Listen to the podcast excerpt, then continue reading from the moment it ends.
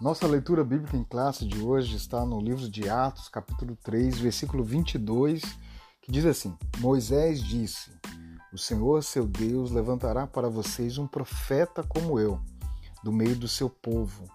Ouçam com atenção tudo o que ele disser.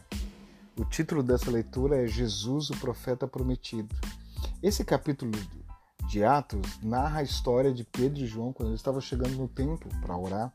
Lá eles curam um mendigo, um aleijado, e o povo começa a ovacioná-los, admirá-los por tamanho milagre, maravilha que estava acontecendo diante de seus olhos.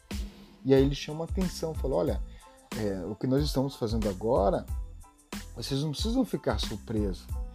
Nós estamos fazendo isso pelo poder do Deus de Abraão, de Isaac, de Jacó, que levantou Jesus, aquele Jesus que vocês resolveram crucificar no lugar de um criminoso.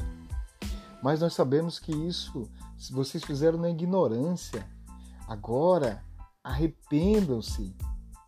Arrependam-se para que vocês possam é, é, ter seus pecados perdoados. Esses são os versículos anteriores ao, ao versículo 22.